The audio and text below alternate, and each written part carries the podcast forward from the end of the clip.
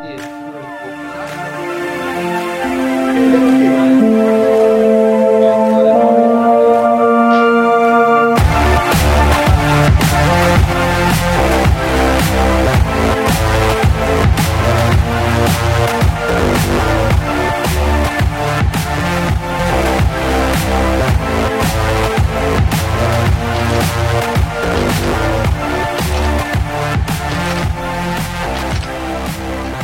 pessoal, estamos gravando aqui mais um podcast do F5 Update.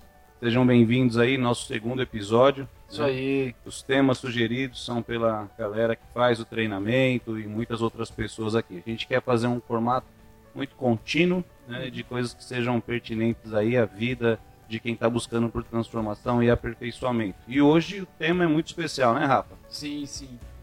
Uma pergunta recorrente até, né? Eu acho que todo mundo que. Bom, lê a pergunta aí, né? Vamos discutir. É, a pergunta é a seguinte: eu mudei, mas as pessoas ao meu redor não. O que fazer agora? Sei lá. Muito legal, né? Bom, eu passei por isso, vejo muita gente passando por isso, né? Uh, eu lembro de um treinamento que eu fiz e a gente já fazia um contrato, a gente assinava um contrato com uh, conosco mesmo, né? É, não poderíamos nos divorciar nem desfazer sociedade por 40 dias. Que pesado. É, tamanho era o impacto do, do, da, do aprendizado que a gente teria ali, e a gente começaria a questionar não só a gente, nossas atitudes, mas a atitude de todo mundo que estivesse ao nosso redor. Então, eles sabiam que se a gente não se sentisse apoiado ou que a gente não achasse que as pessoas ao nosso redor estivessem na mesma, na mesma dinâmica, sintonia, sintonia né? Buscando. a gente iria querer é, abrir mão de quem estivesse do nosso lado, só ia querer pessoas que estivessem na, na, mesma dinâmica. Então, ó, você não serve para o meu propósito. Isso aconteceu. Eu, eu, tive várias reflexões a respeito do meu casamento. Pô, será que a gente não está conectado? E eu tive um amigo que se separou. Nossa, ele rasgou o contrato. Não, ele né? cumpriu. Não ele cumpriu o contrato, mas na sequência ele se divorciou e, eu, pelo que eu entendi, ele foi recorrente essa, foi recorrente não, foi por causa desse treinamento que ele fez, ele achou que abriu a mente dele. Acho isso perigosíssimo, cara. Sim, isso de certa forma até arrogante. Por isso que a gente está aqui para debater esse tema, ajudar você a refletir também sobre esse tema e uhum. tomar suas próprias decisões, certo?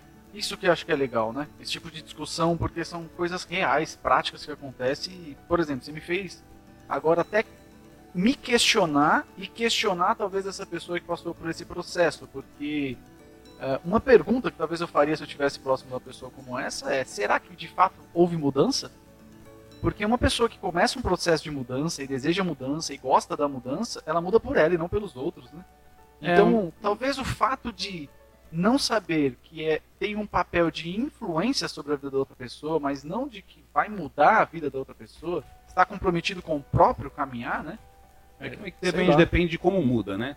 Porque se a pessoa muda com o único propósito de crescimento pessoal e ela está preocupada só com a trajetória dela e de hum. mais ninguém, ela realmente vai fazer escolhas extremamente egoístas, né? Então, quer dizer, a, a evolução que a F5 propõe, que a gente costuma falar, não é uma evolução egoísta, mas uma, uma evolução de valores. Né? Então, quem tem bons valores, ele não, ele não pensa apenas na sua história, mas no que ele vai proporcionar, mudança que ele vai proporcionar na vida de todo mundo, né? Família, amigos. Pois é. E que, você... adianta você ter tantos valores? É que, por exemplo, alguém que ganha, vamos supor, alguém que ganhe na, na, na Mega Sena. E essa pessoa fala assim: agora eu sou um milionário. E a minha família, os meus amigos não são. Então, eu não vou falar de viagens com a minha família, não vou falar de, de carros com os meus amigos se eles não têm a mesma riqueza que eu tenho. Então eu vou me retirar, eu vou sumir dessa esfera social que eu vivo e vou encontrar outros amigos. Isso seria de uma pobreza sim, sim. É, a, medonha, né? Porque a única coisa que essa pessoa possui é, é dinheiro. Hum. Né? Então, quer dizer, então ele só estava com aquela galera por incompetência financeira, ele só estava com aquela galera por falta de opção. Então, quando a gente evolui e a partir do momento que a gente não quer mais estar com as pessoas que, que fizeram parte da nossa vida e que até, às vezes até nos ajudaram a crescer, sim, sim. É, a gente só estava com eles por falta de opção, partir do momento que eu cresço, que eu melhoro, eles não servem mais para mim? É forte então, isso. acho que isso é complicado, né? É, mas eu lembrei de outra coisa aqui também. Você sabe que. Eu esqueci agora o nome do, do, do presidente, o fundador, na verdade, do Habibs. Sabe que a cadeia produtiva do Habibs ela é toda no âmbito familiar, mas ele estruturou uma forma que a família não dependa dele, por exemplo, né? Então, o fornecedor de farinha é algum primo ou algum irmão, alguém da família. Ele criou uma empresa de farinha, né? Para É, proporcionar crescimento para a família dele. Para todo mundo. Então Que a família toda dele é, trabalha para o negócio principal, só que ninguém precisa depender dele. Ele fez o investimento e deu esses negócios e cobra como um fornecedor. Então acho que o, o- papel de uma pessoa que busca um processo de melhoramento, de aperfeiçoamento e se conhece também, por isso que eu fico um pouco na dúvida, né? Uma pessoa que ela tenta de uma forma a, a, a forceps, né? Forçado ali uma pessoa a um processo de mudança, talvez ela ainda está engatinhando no processo de mudança e precisa entender Mas esse como tempo, eu né? disse, até eu mesmo quis, é, pensei sobre o meu casamento, porque esse processo é maravilhoso, né? Sim. Então, quer dizer, hum, é, quando você não, quando você melhora, você descobre quão mal você estava. A cada passo que você dá, você fala, puxa, eu estava ali, eu não, não merecia estar ali, eu deveria estar num lugar melhor. E você se apaixona, você fica entusiasmado, você fica energizado por aquilo. Aí você olha para as pessoas que estão com você fala, vamos, vem comigo. E a pessoa fala, não, isso não é para mim. E aí você, fica desesperado, fala, cara, mas eu- a gente está junto. Eu sou teu amigo, eu sou teu parente, eu sou teu cônjuge. E- eu não posso estar lá em cima se você estiver aqui embaixo. Só que eu não quero mais estar aqui embaixo. Me ajuda, vamos subir. E a pessoa fala, não, é sua cabeça. Ainda mais Tem- quando não tem escolha, né? Colocando os dois lados aqui, né? A gente Sim. já veio com cheio de valores aqui, mas colocando os dois lados, né? Que desesperador Sim. você está crescendo, evoluindo e sonhando, exercendo fé no teu amanhã, no teu futuro, e aí a pessoa que tá com você fala, não, aqui embaixo tá bom. É. Cara, que Nossa. desesperador isso, né? É, porque acho que é quase que rasgando um papel nesse contrato que você fez com você mesmo. Fala, Puxa, até porque em alguns momentos você pode escolher, em, sei lá, se for um âmbito de amigos, sei lá, dentro de uma sala de aula ou dentro de um trabalho, troca de trabalho, às vezes vai resolver seu problema. Agora, e se for dentro da família, alguma situação que você não tem escolha e tem que conviver com isso, né? Então é, É. algo que. Vamos falar que sobre mexe. esposa e marido, Ótimo. né? É, a esposa fez, ou o marido fez, começou a descobrir um outro universo de crescimento e e a esposa ou o marido Mas não, antes não. disso, deixa eu, eu confessar um plágio meu. Na verdade, não plágio, mas uma das coisas que eu mais copio das tuas pregações, eu lembro de uma palavra que você trouxe o quanto que nós somos influenciáveis. Nós somos seres influenciáveis, e aí foi uma pregação linda. E como eu uso isso dentro do ambiente de trabalho, dentro dos treinamentos, processo de capacitação e tudo mais. Porque de fato nós somos, nós precisamos entender. E uma das coisas muito legais que você trouxe é nós, o nosso papel então é escolher quem é vai nos influenciar. Então nós somos seres influenciáveis, independente do ambiente que nós estamos, somos influenciáveis. Por quê? Os novos locais onde eu habito vai abrir a minha mente para algumas coisas. Então é natural uma pessoa que começa a estudar numa boa escola, por exemplo, abriu a mente dela porque ela começa a descobrir um novo universo. Entra numa empresa nova, uma pessoa, por exemplo, que pode ter dificuldades financeiras, mas essa pessoa ela começa a trabalhar com grandes valores, ela começa a enxergar um mundo que não é o mundo, a realidade. Então, isso vai colocando novos aprendizados, se não tomar cuidado, a pessoa ela começa a ver uma realidade paralela que não é a dela. Então, saber que nós somos seres influenciáveis, né? E, e ter essa opção de saber, puxa, da mesma forma que nós seremos influenciados, nós também vamos influenciar, né? Isso é lindo de saber, é desafiador, É, porque a mas- gente. Mas é, aí a gente entra num outro campo que é o seguinte: quem é mais influenciável? Geralmente quem está mais aberto para aprender. Quem vai procurar um curso de aperfeiçoamento? Quem Sim. tem sede de aprender tem. Sim. Então quer dizer, quem geralmente os casais são são é, é, são pessoas muito opostas. A maioria das vezes você tem uma pessoa que quer Os ficar até o final. se atraem mesmo. Você tem uma pessoa que gosta de ficar na festa até o final e uma de que gosta de sair cedo. E geralmente elas estão juntas. Uhum. Você tem aquele que acorda super animado pela manhã e tem aquele que gosta de ficar em silêncio quando acorda. Geralmente eles estão juntos. Então, geralmente os casais são muito opostos. Então você tem um que é muito influenciável, que gosta de aprender, e o outro que não. Então, ah, todo mundo é influenciável, Uhum. mas somente quem gosta de aprender é mais aberto à influência. Ah, e aí eu tenho uma limitação no nível de influência, né? Então, uma pessoa se permite ser influenciada, e aí, como o Rafa disse, né? Aí a gente pode escolher. Eu sei que eu sou uma pessoa influenciável. Meu, eu- meu pai sempre, né, para para talvez me, me eu tinha sair com os meus amigos, meu, o medo dele para me poupar de não usar droga, para não para não repetir os erros dos meus amigos, uma forma dele me chamar atenção e de, de brigar comigo era falar assim: você é um Maria vai com as outras. Você é um moleque influenciado, todo mundo te influencia. Ele estava querendo me poupar das coisas da vida, era o jeito dele educar. Então Aham. que ele achava que isso me ofendendo dessa forma, ele poderia. E eu sempre eu odiava me falar que eu era influenciável, porque isso está dizendo assim, você não tem uma personalidade forte. É, Então, você quer ser forte, você não quer ser fraco. Você não tem identidade, Você né? não tem Como- identidade. Então isso me, me, me ofendia demais. Eu ficava muito bravo quando ele tocava nesse assunto. Até que, poxa, cara, eu sou mesmo. A maturidade te ajuda a perceber certos, certas características suas. Porque, cara, eu sou. Se eu ficar muito tempo aqui com um baiano, daqui a pouco eu tô falando oxente. É. Se eu tiver muito tempo com o mineiro, eu tô falando ai. Eu tenho, é uma característica minha, não um defeito, é uma característica minha. A partir do momento que você enxerga isso, você fala, pô, agora eu vou escolher quem vai me influenciar. Então, por exemplo, eu não sou o tipo de pessoa que lê de tudo. Eu não sou o tipo de pessoa que ouve de tudo. Então eu vou assistir algum podcast que eu sei que a influência daquilo é negativo. Eu escolho não ouvir.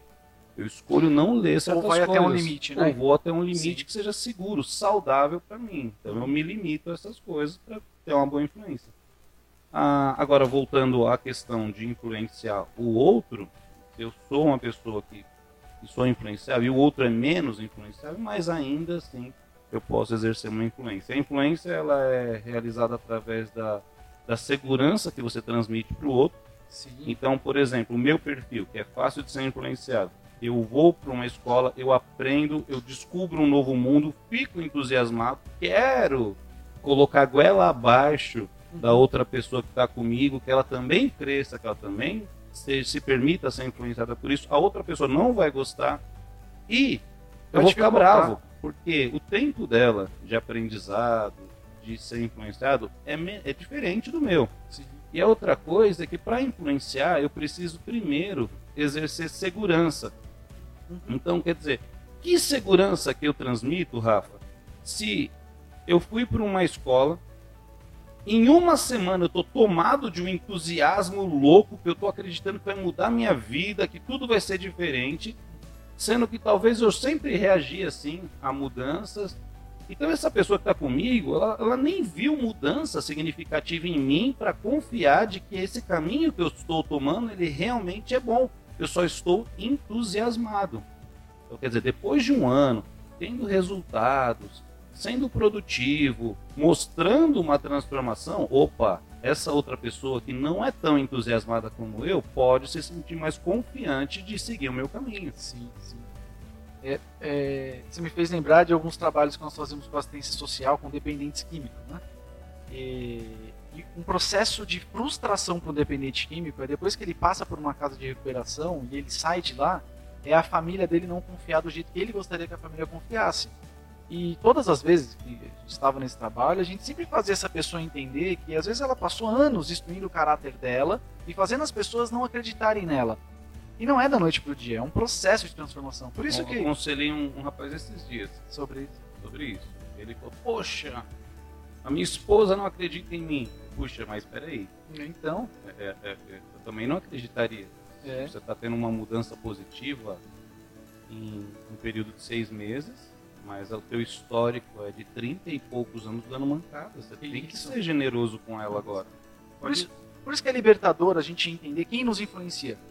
Para entender de que forma que eu influencio as outras pessoas também. Porque a pessoa que está ao meu lado e falando de casal, né? Puxa, eu mudei, estou comprometido com a mudança e a pessoa que está próximo de mim está querendo ficar aqui embaixo e eu não consigo trazer essa pessoa para cima, né?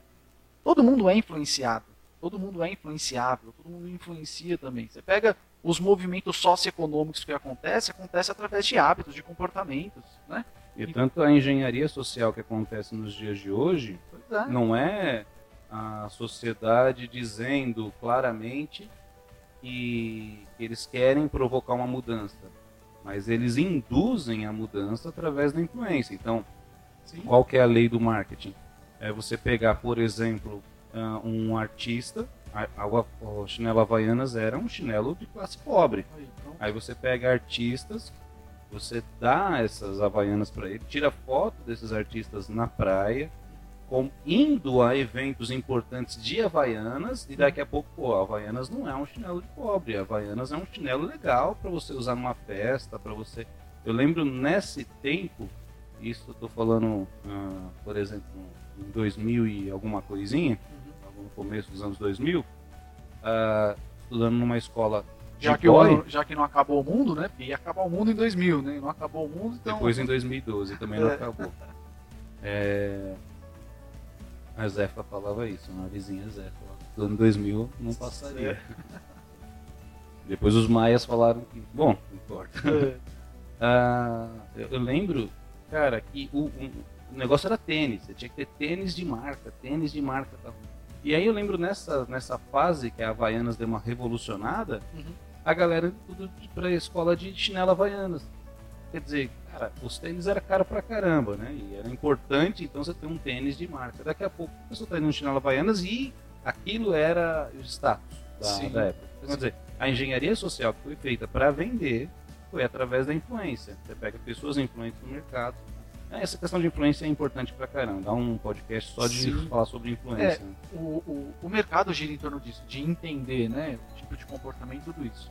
Mas pegando ainda dentro desse contexto, né, de, de uma mudança, porque os ambientes causam mudança. E aí tem uma frase que eu gosto muito, pensando nisso agora, do Peter Drucker. Ele é o, um dos principais teóricos dentro da administração. E ele diz que o dom da comunicação não está no saber falar, mas está no saber ouvir. Eu acho muito legal isso, porque ele vai na contramão do que todo mundo diz, que a responsabilidade de quem comunica é, é muito maior da pessoa que vai entender do outro lado. Mas por que eu acho legal essa frase dele? Porque nós temos ouvido seletivo. Então, nós queremos ouvir alguma coisa e nós vamos fazer uma seleção daquilo que nós estamos percebendo. Para sentimentos, sensações e reações é a mesma coisa.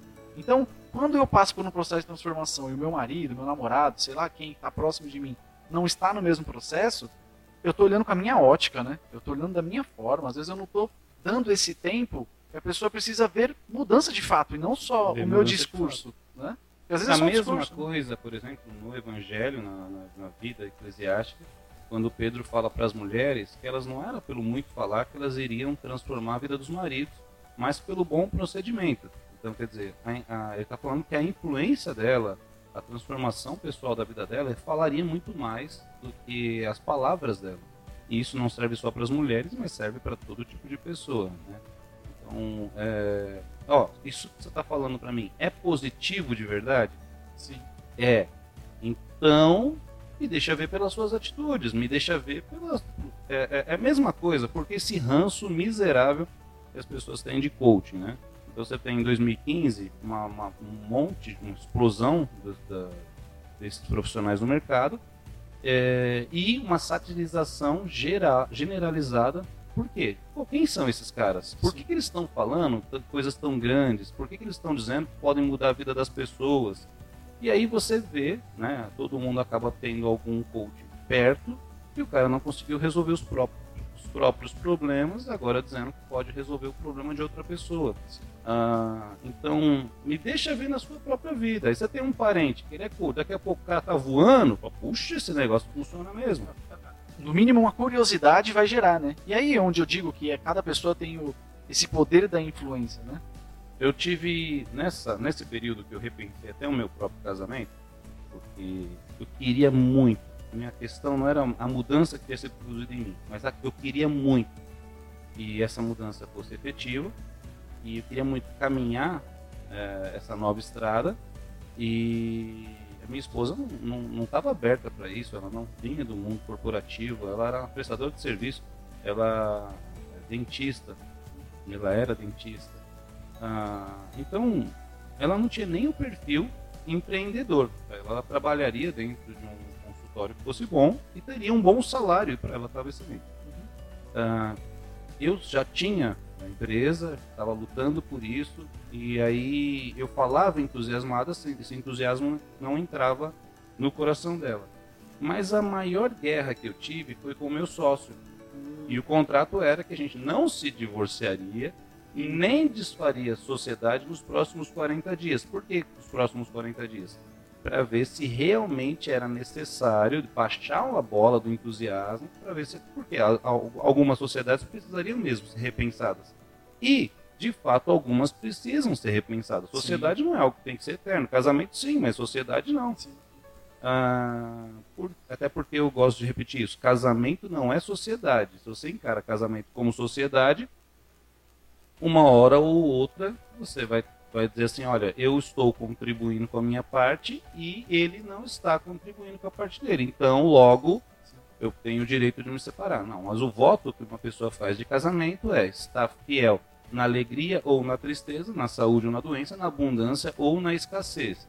Então não é pela produtividade de cada um, porque todo mundo vai ter um momento difícil. Por isso que a Eclesiastes fala que aquele que é, é, quando você está junto tem outra pessoa com você, é, quando você cai, você tem quem te levante. Então quer dizer, a fidelidade é isso. Olha, você não está sendo tão produtivo no nosso casamento, você não está bem, você não está colaborando pela nossa felicidade, mas a minha fidelidade é você. Eu ajudo a suportar esse tempo que você não está bem.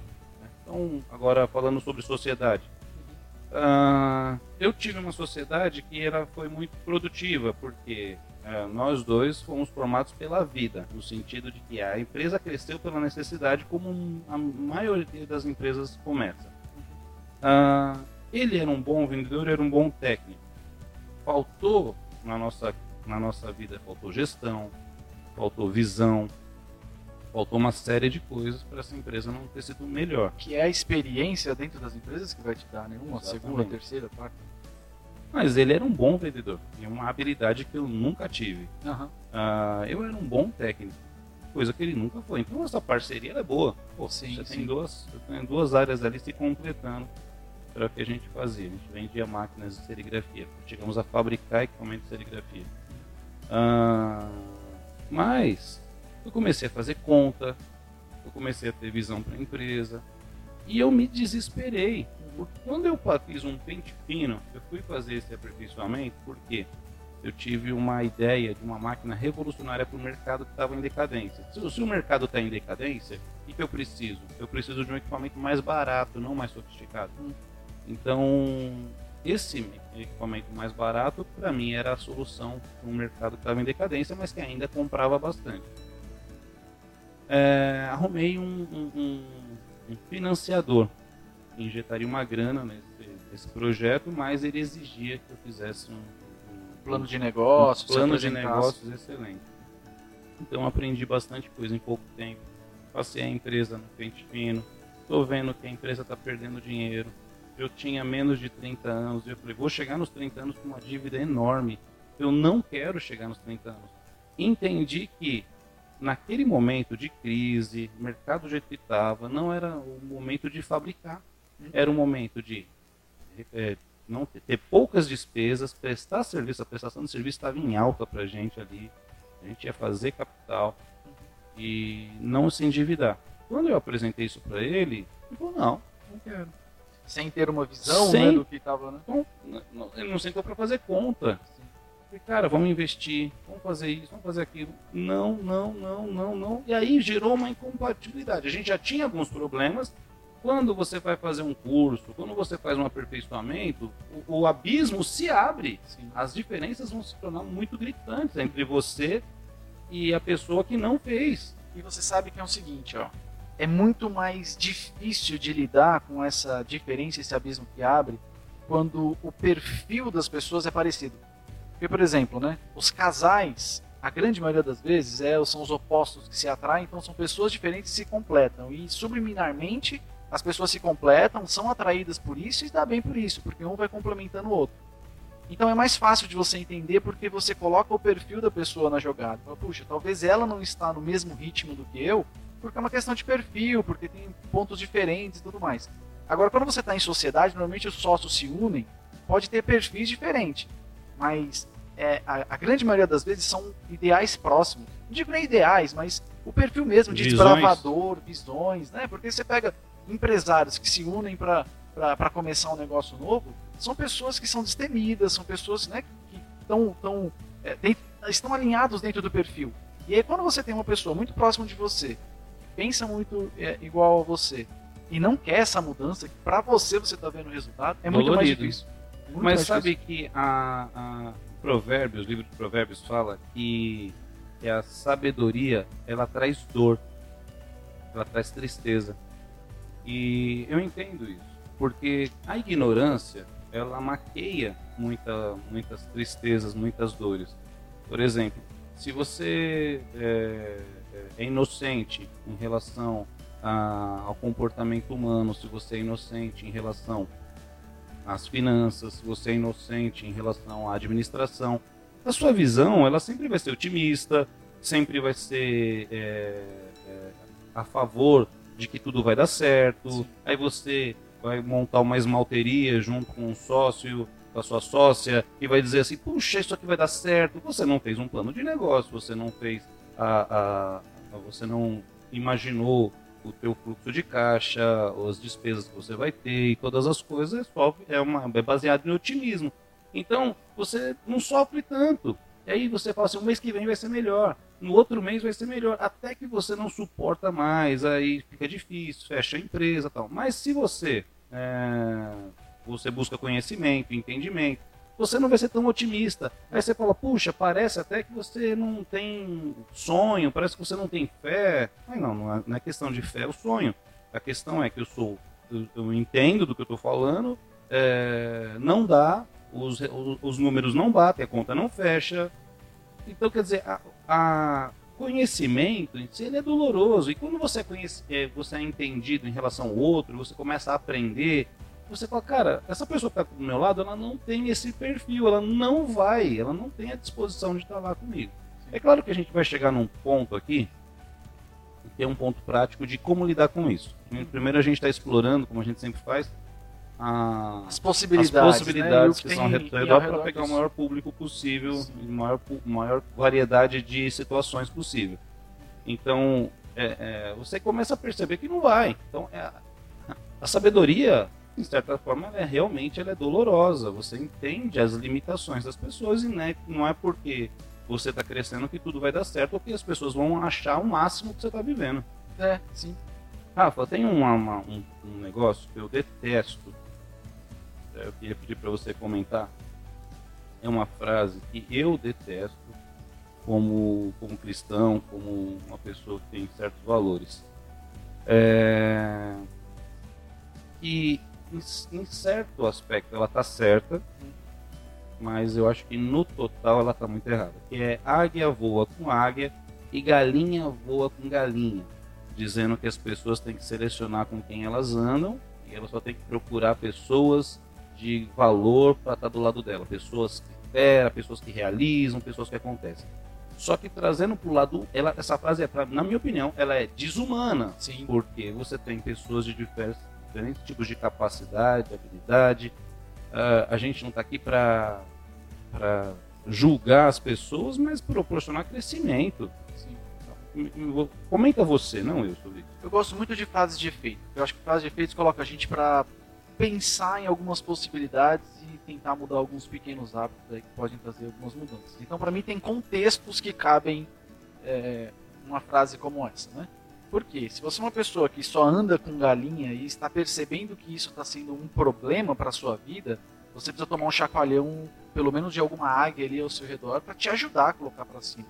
Agora, a gente não pode esquecer da nossa responsabilidade de influenciador, o quanto que, bom, eu sempre vou falar de teorias porque gosto de teorias também. E Pierre Bourdieu ele, ele fala de uma teoria de campos e diz que todo campo que tem um comportamento das pessoas ao redor sempre tem um troféu.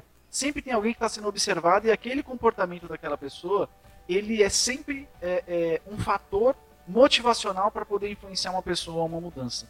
Ou seja, o que eu quero dizer com isso? Que se você é uma pessoa que percebe que precisa frequentar lugares de pessoas que vão te colocar para cima, né? se você está numa empresa que só te colocam para baixo, ou você, é, sei lá, possui amigos que não vai te trazer. Bom, eu cresci dentro da periferia e se eu fosse seguir mais da metade dos amigos que eu, que eu, que eu tinha, eu talvez não tivesse ido para uma faculdade, talvez não tivesse entrado numa boa empresa, porque eu tinha maus exemplos a serem seguidos ali.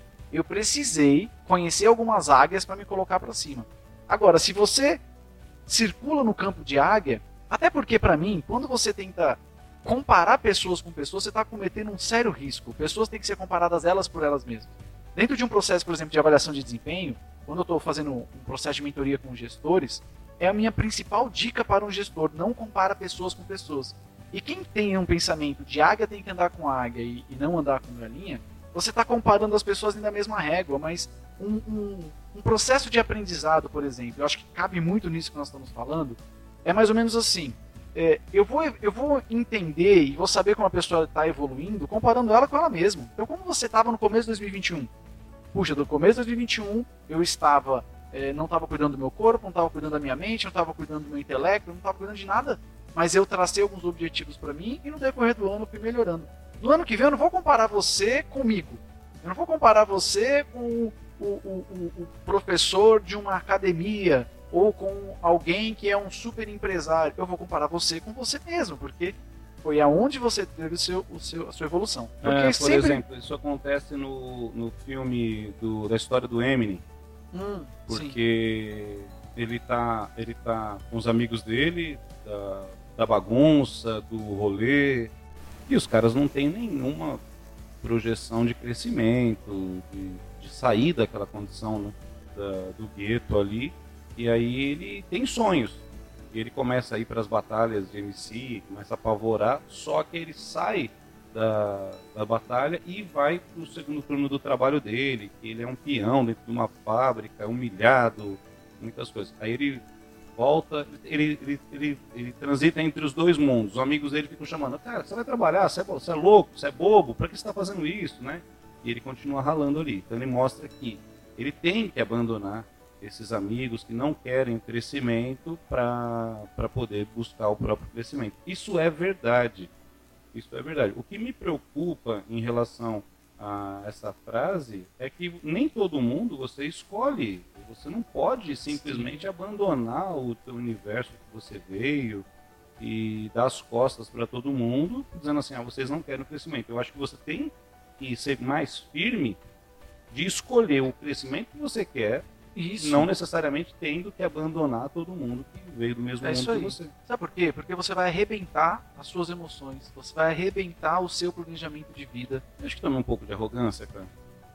De, de águia andar com águia? Não, por exemplo, de achar que a única chance que eu tenho de crescer é se eu abandonar todo esse ambiente. Sim. Com certeza. Não é se sentir muito melhor do que todo mundo. Então, mas é o que eu digo que é arrebentar com as duas emoções. Sabe por quê? Porque se você tiver esse foco, muito provavelmente você vai estar com águias voando mais alto que você. E você vai sempre se sentir inferiorizado. E outra coisa, vai... né? Essas águias que eu vou procurar, se eu ainda não cresci, eu não seria a galinha deles? Isso, isso que eu estou dizendo. Exato. E aí você sempre vai ficar em um processo que você nunca está satisfeito com o que você tem para você. Você sempre está buscando talvez ver uma realidade paralela que não é a sua. Eu sinto como se essa, essa frase ela remetesse tipo uma ideia quase que de um bajulador que vou procurar é, extrair de outras pessoas um sanguessuga, ou me fala aí o que você tem, me ajuda a aprender com você. E eu entendo, né? É quando também a outra frase que diz, né, que a gente é a média das cinco pessoas que a gente anda. Eu preciso procurar pessoas de valor. E é claro, como a gente já disse aqui, né, eu preciso procurar quem é que vai me influenciar. Mas é, é, é como, como mas me remete a um sanguessuga que vai ficar procurando gente ali que às vezes nem me interessa tanto, que não é meu amigo, mas como eu quero algo dele, como eu quero me vestir igual ele, como eu quero ter o sucesso que ele tem. Então, para mim não faz muito sentido. Para mim faz sentido é a gente ter foco de crescimento, se permitir sim se influenciar, seja através de um livro, seja através de um vídeo, seja através de uma amizade nova, legal, é, mas não fazendo isso de fazendo isso acontecendo de forma orgânica, ótimo. Você ter novos amigos, isso é excelente. Sim. Fazendo de forma orgânica, ótimo. Mas fazendo isso de forma mecânica, apenas com base no, no objetivo no resultado, para mim é um pouco humilhante. Eu tive uma diretora, gostei muito de trabalhar com essa mulher, mas ela me trouxe tantas lições. E ela era uma pessoa muito técnica. Ela era excelente em leitura corporal, em disco, para quem fez o disco com a gente aí, ela era uma especialista naquilo. E em 10 minutos ela sabia quem era você, do que você gostava, e ela sabia conduzir uma conversa com você. Só que todas as vezes eu também, durante o caminho, fui aprendendo um monte dessas técnicas e tudo mais. Então quando eu sentava para conversar com ela, parecia que eu estava conversando com um robô e estavam os dois ali trocando técnicas e nós não éramos verdadeiros. Já conversei com pessoas assim e é um pouco é chato. É chato, não é? Porque eu acho que as pessoas precisam ser descobertas, né? Então eu acho que esse processo, por exemplo, de uma pessoa. Robotizado, né? É, e outra, você. É, é uma vida falsa. É uma vida falsa, porque a pessoa ela não está vendo uma realidade, ela está buscando pessoas por interesse, ela está procurando essas águias porque essas águias vão trazer alguma coisa ao redor e às vezes está deixando de desfrutar um aprendizado. Ela só está buscando talvez um resultado e não Eu lembro um de. Desculpa, Rafa, tesoura.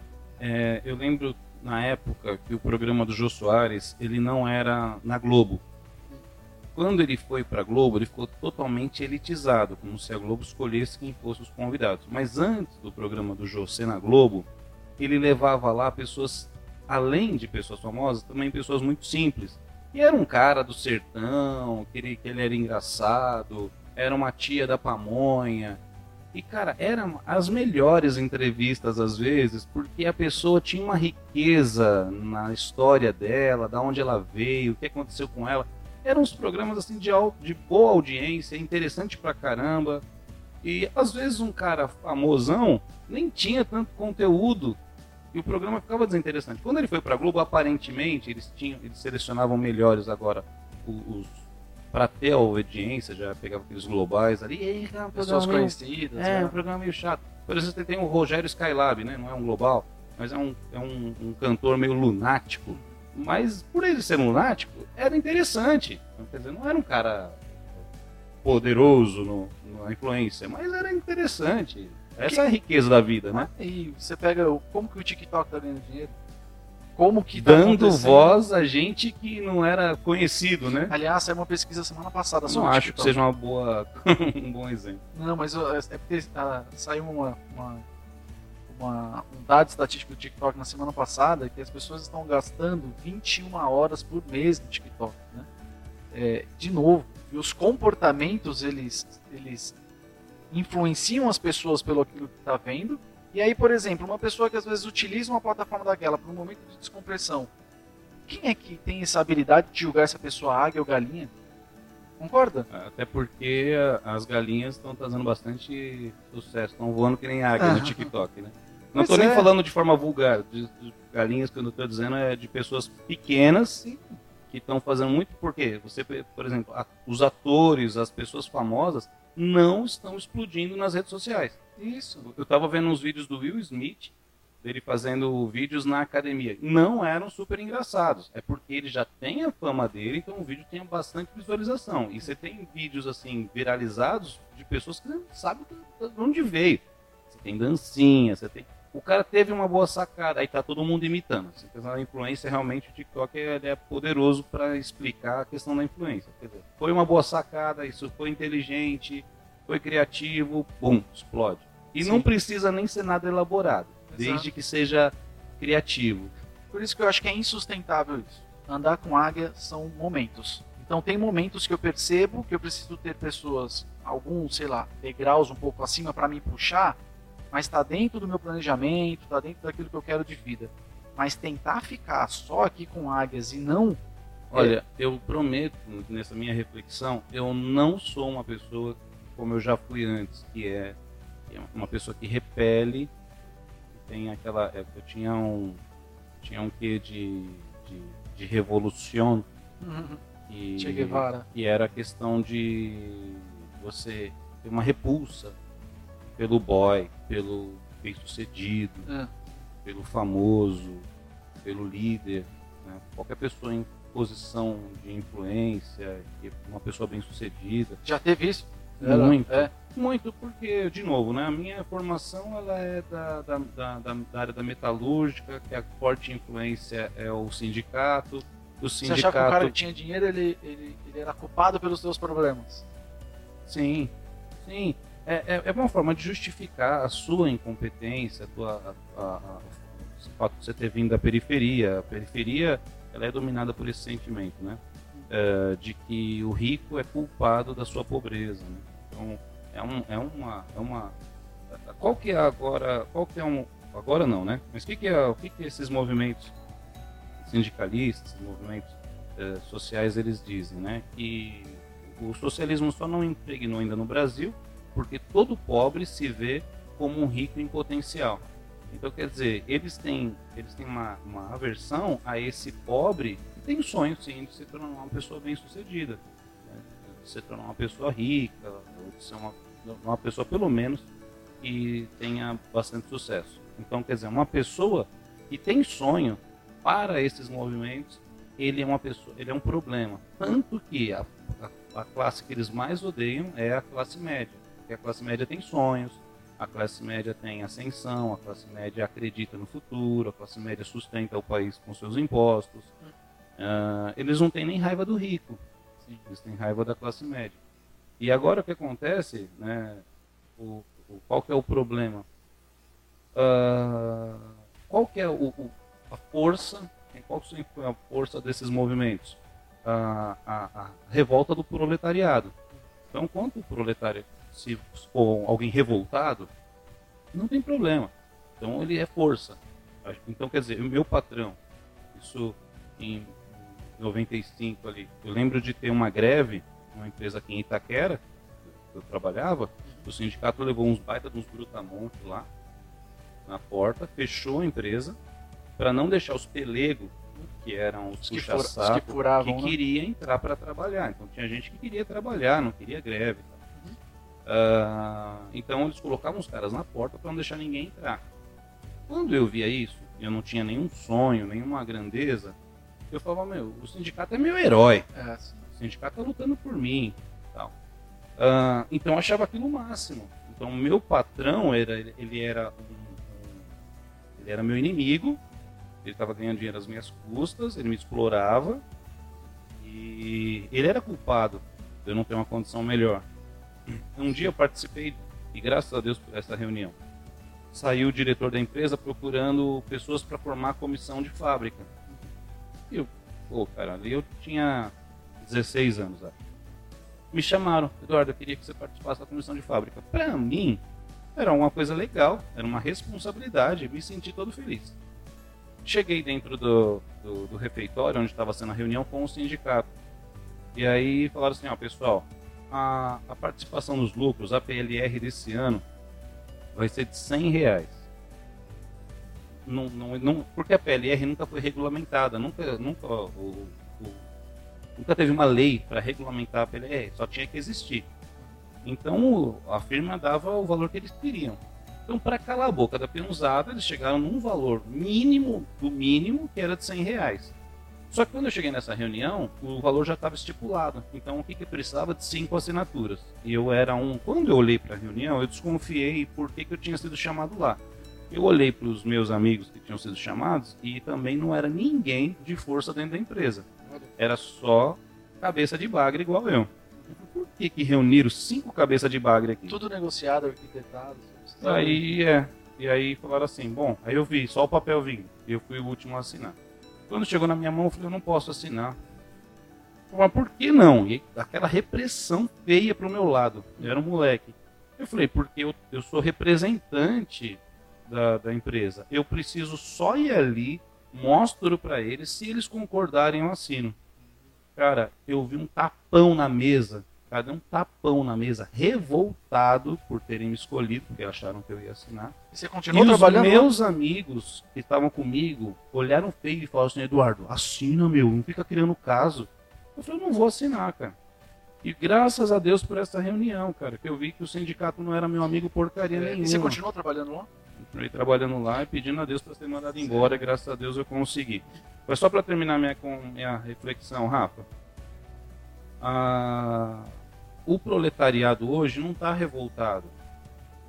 Porque, graças a Deus, as pessoas até agradecem por ter um emprego. A situação não está fácil. Com pandemia e tudo, não está fácil mesmo. E a gente já conseguiu muitas leis trabalhistas excelentes, né? Então, quer dizer, um cara que tem um convênio médico, um cara que tem é, um salário garantido, que tem algum, alguns benefícios, e se, ele, se esse cara teve um mínimo de estudo, ele está bem colocado, ele não está revoltado. Então a classe trabalhadora hoje não é como a classe trabalhadora de 1950, 60 ou 70, que estava sendo explorado da maneira que era a, a, pela Revolução Industrial. Eles estão bem colocados no trabalho. Então, por que, que, que hoje você olha essas. Eles não estão mais olhando para a classe trabalhadora. Eles estão olhando para todas as minorias aonde eles podem encontrar ressentimento e revolta. Então, a força deles hoje continua sendo ah, o ressentimento, a revolta, mas a classe, o, o proletariado não está mais revoltado. Então, eles estão migrando para outras insatisfações da sociedade, como os movimentos LGBT, como ah, os, os, o feminismo, uh, as, as, diferenças raciais, as né? todas as minorias, aonde eles conseguem encontrar revolta, tem sido a força dele. Sabe o que é engraçado? Nós demos um, um pulo agora, né? E parece que nós é, é, não estamos falando do mesmo assunto, mas é exatamente o mesmo assunto. Que é um... que não só num ponto mais extremo. Né? É, né? porque tudo está relacionado a essa ótica, né? Dentro da sua história, da sua do seu, do seu e eu diria que está relacionado também porque é o seguinte, entre a visão de quem quer crescer e produzir e de quem só quer justificar a sua, a sua, as suas dificuldades. É isso. Então, dentro de um casamento, você tem duas pessoas. Uma quer produzir, que quer crescer, que fala, ó, ô marido, chega, mano, chega da gente reclamar da vida, chega da gente pagar o aluguel com dificuldade. Já que ninguém vai vir nos salvar, vamos começar um empreendimento? Vamos fazer uma faculdade? Vamos produzir um pouco mais? Vamos aumentar a renda de casa de 3 mil reais para 5 mil reais, para 6 mil reais? Pois Vamos é. vender chocolate? Isso, isso, vai, isso vai trazer mudança. Isso vai te ajudar na solução. Isso vai trazer um, esse novo cenário que você quer, quer ficar. Não, mais uma frase, Ariano Suassuna, ele diz que o otimista é um chato.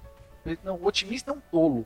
O pessimista é um chato. O bom mesmo é o realista, realista esperançoso. esperançoso. Porque eu estou diante de uma situação e essa situação eu preciso entender e, e ter esperança para que aquilo vai acontecer. Uma pessoa chata, ela é uma pessoa que não vai agregar em nada. E uma pessoa muito otimista também pode o ser um otimista, problema, né? eu sou um otimista, né? E o otimista realmente ele não produz também. Porque ele, o otimista ele aparenta ter mais fé, ele aparenta ser mais realizador, mas o, tem muito otimista que não realiza nada, só vive de frustração. Então, aí para para pensar, essa pessoa que buscou uma transformação, ela está se movimentando, de repente ela está estudando, ela está cuidando da autoestima dela, está cuidando do corpo dela, e ela não vê a pessoa que está próxima dela fazendo isso, muito provavelmente ela foi pega pelo otimismo. Ela, tá muito, ela é muito otimista por aquilo que está acontecendo e, o, otimismo tem, o otimista tem facilidade de sair do lugar que está para ir para um lugar melhor. Você fala assim, cara, a, por exemplo, né, surfar, né? E você chega numa praia, você fala, cara, aqui tá bom. E aí uma pessoa mais otimista ela fala assim, puxa, cara, mas na praia da frente pode estar tá melhor. Aí você sai, você pega o carro, você vai perder mais 10 minutinhos para olhar na outra praia. E aí ele vai assim, cara, tá legal aqui. Tá quebrando umas esquerda boa. Mas talvez na outra praia ali na frente ainda esteja melhor. Então, quer dizer, você acaba deixando de curtir o teu surf porque você está sempre procurando alguma coisa melhor. No final do dia não vai surfar, né? É, esse é o problema do otimista. Por exemplo, Rafa, você prefere um médico otimista ou pessimista para te atender? Pois é, tá aí. Claro que um pessimista. Um pessimista é, é melhor, né? Sim. Porque um médico otimista, ele vai falar assim, ah, isso não é nada não, e não vai fazer as investigações que deveria fazer, mandar Sim. fazer exame, um monte de coisa. Segundo ele, Mas a gente gosta... eu o, o, realista, o, especialista, o realista, realista esperançoso. Mas... Mas, mas geralmente a gente não quer ouvir um médico pessimista. Você fala, oh, esse médico, essa boca de, de, de velório, falou que eu tenho isso, aquilo, aquilo, outro. Então, por isso que de novo, pegando esse contexto e o contexto da, da, galinha e da águia, às vezes essa pessoa que ela não está participando desse processo de transformação com você é uma pessoa que está tentando só te colocar com o pé no chão ainda, né? Ou As... também, o pessimista também é uma droga, né? Que vamos é. voltar, o Ariano tá, tem razão. Sim, sim. um otimista, um, um, realista esperançoso. Porque o pessimista também, ele é um, ele, às vezes ele tá com uma âncora, brother. Sim. Tá certo que às vezes a gente precisa de uma âncora, né? Lá naquela palestra da FMU a gente pôde falar sobre aquela âncora do, de, é, Droge, que ela, ela não é uma âncora para ficar parado, mas ela te atrasa um pouco para que você tenha rumo. Para acelerar, né? Ela desacelera para que você tenha rumo, para que você não embique nas ondas, para que você fique alinhado com a maré. A âncora Droge, ela não é uma âncora de estacionar então você tem a âncora de, de apoitar, que é aquela âncora pesada de metal. Bem conhecida, né? Que é aquela que é tatuada no braço do Popeye, que você joga para ficar apoitado, parado, com o barco parado. Você não consegue navegar com aquela âncora baixa. A, a, a Droge não.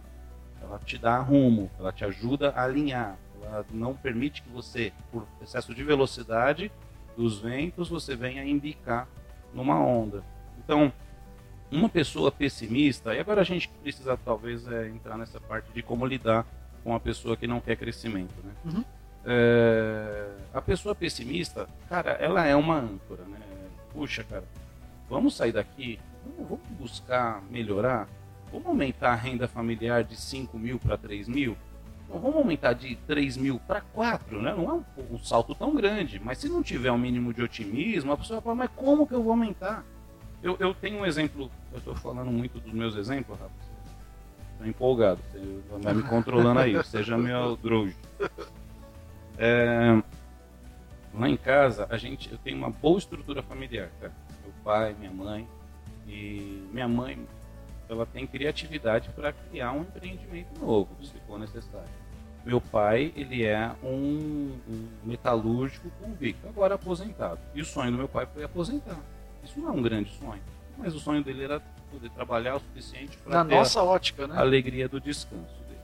Mas é alguém que sonha em parar, não está feliz fazendo o que faz. Né? Bom, e a gente passou por momentos muito difíceis, como todo brasileiro, né? todo trabalhador ali. E a gente se uniu, cara. Minha família não se dividiu em momentos de, de grande escassez. A gente se uniu, a gente foi fiel um ao outro, a gente se apoiou nos momentos de dificuldade, era momento assim, de andar com roupa velha e não reclamar com o pai. Não ter dinheiro para cortar o cabelo e a mãe e, e, ficar contente com o corte que a mãe inventou. Por entender a situação. Por entender a situação. Então eu tenho, eu tenho uma base familiar muito sólida, de uma família muito unida. Porém, a gente nunca se uniu para sair daquela situação. A gente só se uniu para suportar aquela situação. Hoje eu vejo, por que, que a gente não se uniu para sair daquela situação? Ah, para vender alguma coisa, para produzir. Eu tenho um, eu vi, eu vi um, um, amigo do meu pai, um cara que pode dizer que é meu amigo, o Juraci. Ele tinha uma empresa de tubos e esse cara foi muito rico. E por, por uma péssima administração dele, ele viajou, ele se sentiu muito, muito poderoso, talvez, e, foi negligente com as contas da empresa. E essa empresa quebrou. Quebrou, perdeu tudo, ele perdeu uma casa excelente, uma mansão que ele tinha na Zona Leste. Perdeu uma casa de praia linda que eu gostava tanto de visitar. Esse era seu amigo, né? É, meu amigo. Mas ele continua sendo meu amigo até hoje, então não é interesse. Cara, e aí eu vi aquele, aquele empresário bem sucedido que já tinha sido, tinha bons carros e tinha uma posição muito boa. Ele se mudou para a casa de praia dele é, e ele teve que abandonar a casa daqui, que o banco já estava no encalço dele, ele teve que abandonar, se mudou para a casa de praia, que ainda era uma casa boa, mas ele não tinha mais o negócio dele, não tinha outra fonte de renda. E ele comprou uma máquina de fazer coxinha, ele comprou na época uma câmera digital que na época era lançamento e uma impressora que imprimia camiseta ele ia para as portas dos, dos eventos de, de rodeio, eventos assim que eram eventos familiares. Então ele vendia o salgado, doce, uma Paraty que ele tinha, salgado, doce e coxinha que eles mesmos produziam, que ele queria produzir uma boa coxinha. Cara, olhar para um cara que já teve tanto fazer coxinha, é, começar um empreendimento, ele tivesse que. É, foi pela necessidade, mas também foi pela coragem dele. Sim. Tudo bem, aí ele estava num aperto. Mas ver esse homem se levantando de novo, era um espetáculo. Segundo a teoria das águias andar com águias, ele seria um problema, estar voltando a caminhar como galinha. Talvez, é. E ele era uma águia, ele não deixou de ser águia. Sim. Hoje, ele ele se mudou para uma outra cidade, ele está bem mais velho, então já não tem mais, ele mesmo disse, não tem mais o mesmo entusiasmo para querer voltar a ser rico, porque ele sabe o trabalho que dá. Ah, ele sabe o que se envolve e ele não eu tem mais essa energia. Eu sei bem. Tá, tá trabalhando para ser rico? Rafa? Ele quer andar com você. ah, mas, cara, eu falei, cara, nunca vi isso em mim, na minha família, da gente se juntar desse jeito, como eles se juntaram ali para prosperar, para se manter. Porque você fala assim, não, não tenho, não tenho. Ele não tinha faculdade, ele era um empresário bem sucedido, não teve faculdade. Então, quando ele precisou voltar para o mercado, ele não tinha faculdade. Mas isso não impedia ele de querer acreditar, de, de acreditar, de, de sonhar, de, de tantas outras coisas. Lembra de um post que eu te mandei uma vez? Dizer que tem gente que tem MBA, tem graduação, pós-graduação, PhD e tem gente que tem as manhas. Tem gente que tem as manhas. É, a graduação e todo, todo processo acadêmico te abre portas e te dá títulos, mas esse, esse a manha mesmo, né, de, de, de, ter essa motivação pessoal, de, de querer estar em locais diferentes, isso não precisa ter graduação, isso não precisa ter nada disso. Uh, agora, como lidar com uma pessoa que não quer, né? Porque, bom, na, é. na minha opinião, aí você vai dar a sua também. Uh, se você está num período de transformação e essa transformação ainda é só entusiasmo e otimismo, você não tem nada para oferecer para quem está do teu lado, como palpável, para dizer assim, olha, você não está querendo ir comigo. Essa pessoa precisa ser convencida, talvez pelo tempo, por, por resultado. Se ela é um cônjuge, como servo de Deus, como um cristão, diz, olha, você é muito infiel se você quer meter os pés só porque você está agora, nesse momento, acreditando no seu crescimento. Porque você pode crescer sim, ainda que o teu cônjuge não queira, não queira ou não acredite nesse crescimento. Uma covardia, né? Pouco covarde, de certa forma. Uh, o porquê? Olha, se a gente for pensar em um, um casamento tradicional, onde o homem sustenta a casa, quantas mulheres ficaram em casa dando é, condições para que esse homem fosse trabalhar, cuidando dos filhos, essa mulher se desdobrando, né? E trabalhando, mas ela não necessariamente produzia dinheiro, mas ela produzia um bem-estar familiar para que o marido produzisse dinheiro e eles cresceram. E nas férias eles puderam ir para outro país, ter um bom carro, ela ter as roupas dela e tudo. Um Você casamento sabe, tradicional. É, sabe que isso só um que é legal isso. Né? Um dos problemas emocionais que a mulherada hoje no mercado de trabalho sofre é exatamente por isso, porque a mulher, em determinado momento, ela precisa escolher entre a família dela e a carreira dela. O homem, historicamente, não precisava escolher por isso, né? Então, ainda existe... não precisa, né? É. Não, ainda, né, tem, porque hoje, sei lá, aumenta um pouco a pessoa, aumenta a classe dela, de vida, condição de vida e tudo mais, então ela pode deixar pagar alguém, o homem, né, pode pagar alguém, ou pode colocar numa escolinha e tudo mais.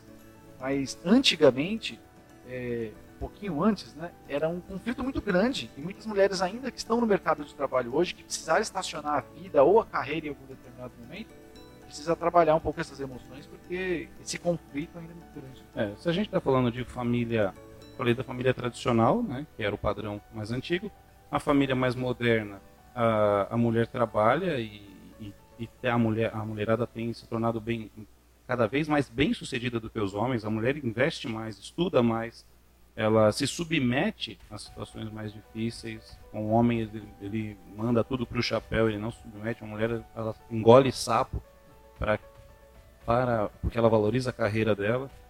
O que acontece hoje de anormal para a sociedade é a mulher começar a ganhar mais do que o homem, né? Ganha mais, é mais bem sucedida e por conta disso a sociedade ainda não está preparada para uma mulher e ganha mais e ajuda mais em casa. Então você tem um marido, muitas vezes é, é mal com isso, e uma mulher que já começa a apontar o dedo. Quer dizer, se a gente não aceita que o marido, a gente não acha grosseiro que o marido bata no peito e diga assim, olha, eu eu ponho dinheiro nessa casa. Qualquer homem decente, família decente, vai dizer assim, pô, esse cara é um machista, isso é ridículo o que ele faz. Ele vai dizer assim, ó, eu coloco o dinheiro aqui em casa, então você me respeita. Mas ninguém fala hoje em dia que também é ridículo e é horrível uma mulher também que se sente numa situação de superioridade porque ela possa ganhar mais que o marido. Também é ridículo. Também é grosseiro, também é vergonhoso, né? Eu acho que o homem ele tem que trabalhar, ele tem que ter o seu espaço, ele tem que ter a sua dignidade. E se ele não trabalhar, se ele não produzir, se ele não for bem sucedido, eu acho que a coroa dele vai embora. Eu acho que o homem tem essa essa essa essa responsabilidade, porque como a gente disse aqui, se do, um casal moderno que a mulher e o homem trabalha, o homem vai enfrentar muito menos obstáculo que a mulher, porque ele não vai ter a pressão social de, de engravidar, de ter filho antes dos 30 anos, porque depois dos 30 anos a gente sabe que começa a se tornar mais difícil para a mulher e até mais perigoso para ela engravidar. Então, se ele não tem essas pressões sociais, então ele tem mais liberdade para crescer, se desenvolver e ser bem sucedido. Então, se esse cara ele não tem essa paixão, principalmente se a mulher dele tem, ele é um cara que está fracassando, ele vai dar mau exemplo para os filhos, ele vai, esse cara vai criar uma instabilidade para a carreira. Não que a mulher não possa ganhar mais do que o homem e eles não possam viver bem. Olha, e dentro dessa pergunta, é, pelo menos as pessoas que me perguntaram e conversam comigo, eu percebo uma maioria maçante você ter mulheres sofrendo com isso, de as mulheres se mexendo e mudando a vida e os maridos não, do que o inverso, que o homem está com uma mulher, porque Talvez até por esse conceito um pouco machista, né? De. Não, acho que, não acho que é machista, é histórico. Porque Sim. eu acho que o machismo é quando o cara ele, ele ofende, ele humilha a mulher porque ele está crescendo e a mulher não, profissionalmente. Quando ele usa o dinheiro ou a, o poder dele para ofender é. ou diminuir a esposa. Nesse conceito é machista. Do, tira, a, a questão do homem na, é, ele ganhar mais ou ele ter mais sucesso que a mulher é uma questão histórica. Sim, também desses momentos de escolha. Quantas vezes um casal precisa escolher entre, puxa, você fica em casa cuidando dos filhos. Hoje em dia, é, é, tem já mulheres que têm a carreira muito mais desenvolvida. Eu lembro de um livro que para mim foi incrível, que foi o livro da Joyce Meyer. E todo mundo conhece a Joyce Meyer, mas nem, nem todo mundo conhece o marido dela. E esse livro abriu o campo de batalha Ele é um cara que fica nos bastidores, né? É, e aí fizeram essa pergunta para ela, né? Falou, puxa, mas qual que é a, a ele, ele é o cabeça da casa, né? Então, ele sendo o cabeça da casa, então você, como que funciona a submissão para você? Eu achei linda a resposta que ela deu, porque tá nesse livro, né? A, a resposta dela é, olha, nós estamos debaixo da mesma visão. E ele é um apoio, Deus me chamou para de repente estar em evidência e escrever, mas isso não me coloca acima da missão dele. Eu estou sob a submissão dele, porque o nosso chamado é um chamado né, que Deus chamou o, o casal para que isso acontecesse, mas isso não quer dizer que eu estou acima dele, né? Ah, a minha esposa tem um, a gente tem papéis diferentes, né? É, eu sou pastor de uma igreja, ela também é pastora. A responsabilidade do bem-estar, da administração dessa igreja está sobre mim. Ela é uma, ela, ela, ela, é responsável pelas mulheres, pelo louvor da igreja e por um ministério né, de música eu apoio completamente. E ministerialmente, aqui fora da igreja, a minha esposa tem muito mais sucesso do que eu, né, em questão de ser conhecida, em questão de ter é, um talento. E, cara, Não, isso... você tem a sua banda com disco de ouro. Eu tenho minha banda, eu vou pegar aqui também para o nosso público ver, já que você tocou nesse assunto, eu nem queria falar disso. Tá aí, disco de ouro. Tá aí, foi o Raul Gil que deu, né? Foi lá no Raul Gil. você tem mesmo ele aí? Tava fácil até. Estava preparado para qualquer pergunta. Isso aqui é a minha banda, disco de ouro para todo mundo ver aí. É... Com uma música, tem uma música. Né?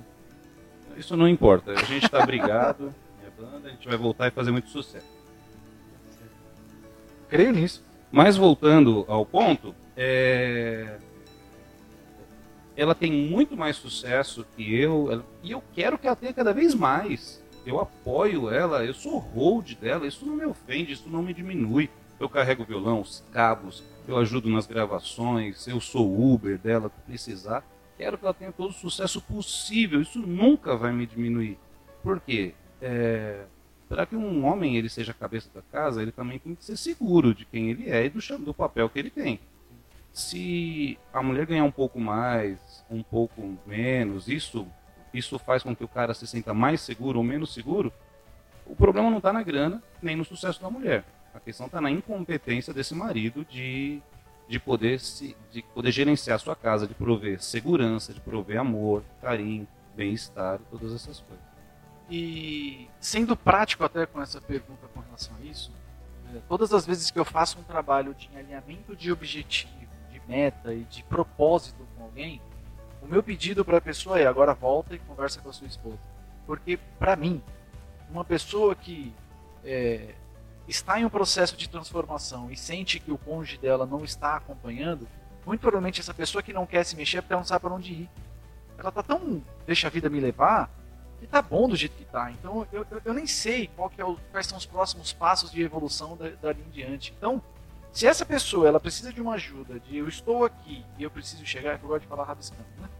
Nós. É, se eu estou em um lugar e eu gostaria de chegar aqui, então esse alinhamento de propósito precisa ser conversado e essa pessoa que já está em um processo um pouquinho mais avançado, ela vai ser uma influência para toda essa pessoa, porque às vezes a pessoa nem sabe para onde ir. Mas tá vamos tá... supor, Rafa, que essa pessoa aí que não quer o, o crescimento, ela seja uma âncora. Bom, primeiro a gente tem que separar, é, de novo, né? Para ficar claro é cônjuge, é casamento, a gente nunca vai falar contra o casamento, principalmente a favor do sucesso. Você vai desfazer um casamento a favor do seu sucesso pessoal. Nunca. Até porque ah, não seria um sucesso. Agora, se a questão é, é, se a questão é uma empresa, e aí a gente pode também dividir em duas empresas. A empresa convencional e a empresa familiar. Empresa com sociedade familiar. Então, a empresa tradicional. E o único objetivo da empresa, o oxigênio de uma empresa é lucro. Então, está ali, ah, porque é o sonho, porque eu sempre quis fabricar iogurte. Então, como eu estou realizando meu sonho de fabricar iogurte, que não adianta você fabricar iogurte se você não tiver sucesso, se você não tiver é, lucro. Então, se essa pessoa tá, é, se essa pessoa não está totalmente comprometida com o lucro, com o crescimento, o desenvolvimento da empresa, você realmente tem que repensar se você tem que andar com ela.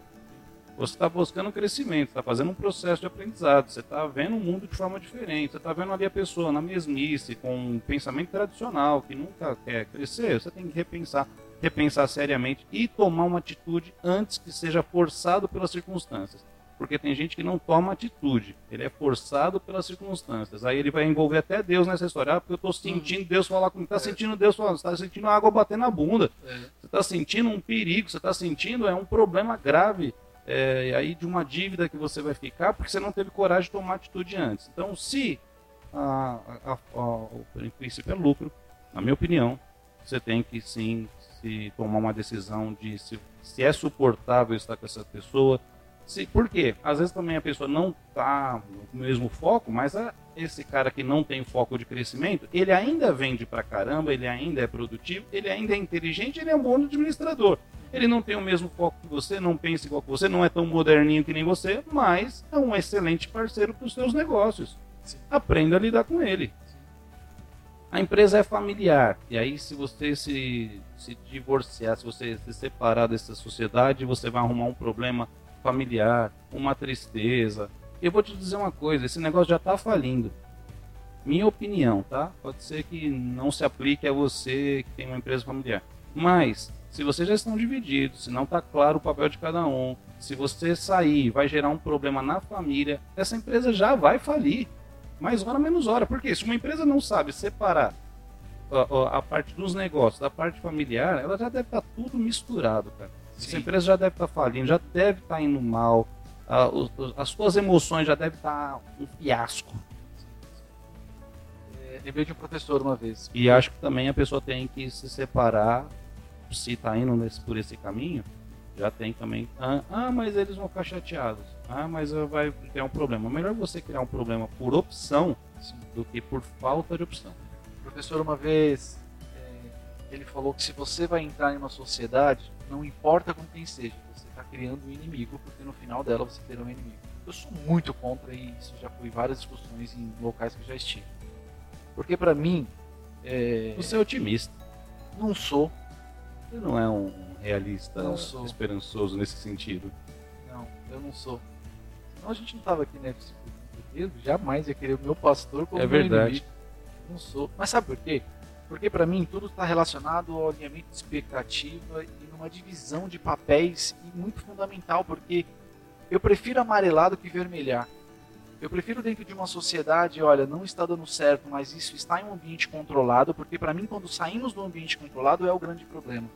Enquanto nós estamos, quer, quer ver um, erro comum de uma sociedade de dois amigos ou do trabalho que quer montar uma outra É empresa? que esse professor está falando pela, pela experiência. Pela experiência, ele vê que as, a, maioria das sociedades que ele acompanha, ela termina Pode de um ser. jeito negativo. Pode ser, mas sei lá, deve até ter um, ter um dado estatístico isso. Mas eu sou contra, porque para mim eu acho que Contra a radicalização dessa, dessa ideia. Sim, exato. Porque, é, bom, na verdade o processo.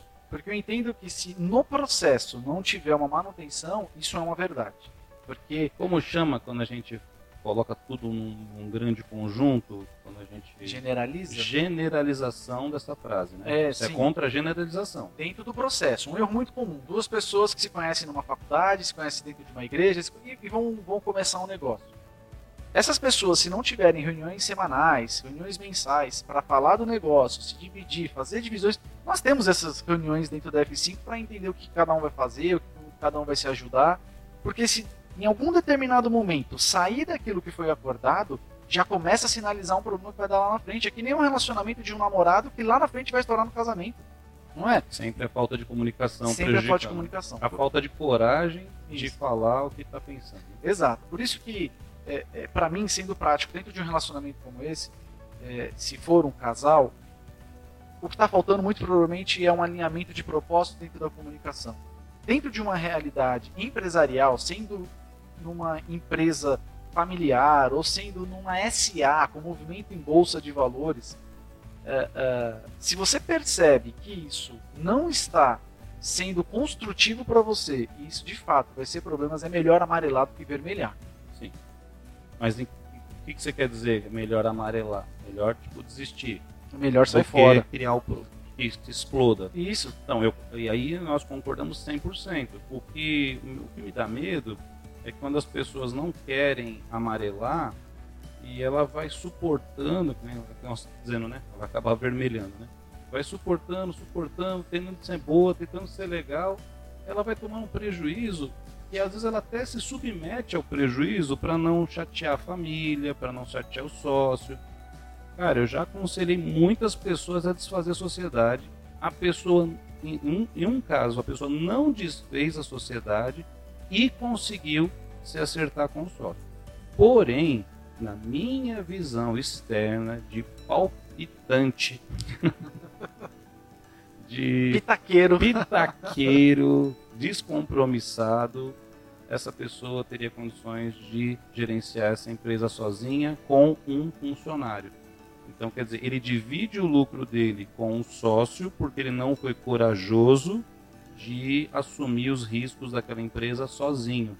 Ele estaria tendo um rendimento muito maior. Ele, ele, ele, ele é o cabeça do negócio, mas aí, como ele fez sociedade com um amigo, ele não quis perder. Então, ele paga todos os meses um bom valor pela amizade dele.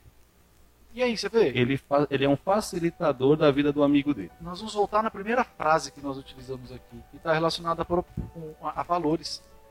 Você vê, porque eu acho que isso passa por cima de sentimentos. Porque se Mas ele- quando você diz a respeito à empresa, o, o foco é lucro, né? É, mas se Não você, posso ser tão bonzinho, Mas tão se você- crente assim. mas se você tem um bom lucro e você quer pagar alguém para ser seu amigo, pode ser o parça do Neymar. Você tem um bom lucro e você está pagando alguém para estar numa sociedade que mesmo que te coloca um pouco para baixo, mas não exerce tanta influência para colocar o seu negócio lá embaixo, Eu não sei, eu não estou entendendo. Você está dizendo que vale a pena esse cara dividir o lucro dele com um amigo, se ele for seu, seu amigo, se tiver, é, é valor. mas você tá, tá. Mas aqui a gente tem um ponto de divergência excelente. É por isso que esse programa aqui ele vai dar muito certo. Porque a gente. Um programa chato seria que um dos dois pensa igual. Sim. Né? E, e, mesmo sendo um cristão, sendo uma pessoa que, que está disposta e já tive muitos prejuízos, eu prefiro perder dinheiro para ganhar um amigo do que. É, Mas é isso que eu estou dizendo. Do que, do, peraí, eu prefiro perder dinheiro para ganhar um amigo do que perder um amigo para ganhar dinheiro. Porém, eu não estou dizendo a opção de, de, perder essa amizade não é minha, mas é do meu amigo. Por quê? É, o negócio ele tem que ser muito claro a respeito dos seus propósitos. Se esse amigo ele não corresponde, porque se a gente tem duas pessoas trabalhando, essas duas pessoas, eu não tenho que dividir o meu lucro, eu tenho que somar a riqueza. Se eu estou dividindo o lucro, esse amigo não é amigo, é um parasita. Esse amigo aqui, ele tem que me trazer tantos clientes quanto eu, ele tem que trazer tanto lucro quanto eu, ou tem que administrar essa empresa para que ela vá bem como eu faço. Quer dizer, dividindo tarefas, né? cada um administra, o outro corre atrás de clientes, seja como for, tem que somar valores para que os lucros se multipliquem. Se eu tenho um amigo na jogada, se eu tenho um parente na jogada, se eu tenho um conhecido na jogada e eu sou obrigado a dividir o meu lucro, isso aqui não é um amigo, isso aqui não, é um parasita. Sim, sim. Não, estou entendendo. Então, no caso desse rapaz que eu estava dizendo, é que ele poderia se virar muito bem dispensando esse sócio, assumindo o lugar dele e contratando um funcionário no lugar sem ter que dividir os lucros. Não. Esse cara divide os lucros, ele não está somando resultados. Aí sim. Então, nesse caso. Você deu sorte, eu concordo com você dessa vez. Vai fazer o Rafa concordar comigo. Sabe que nas pautas aqui, a gente tem muita discordância, né? E às vezes para apelar com ele, fala, pô, você, você só discorda, você sempre discorda, mas esse é um apelo emocional que eu faço. Eu sei das minhas estratégias. Falo, poxa, Rafa, você, você só discorda por discordar. E é legal discordar, né? Sim, sim.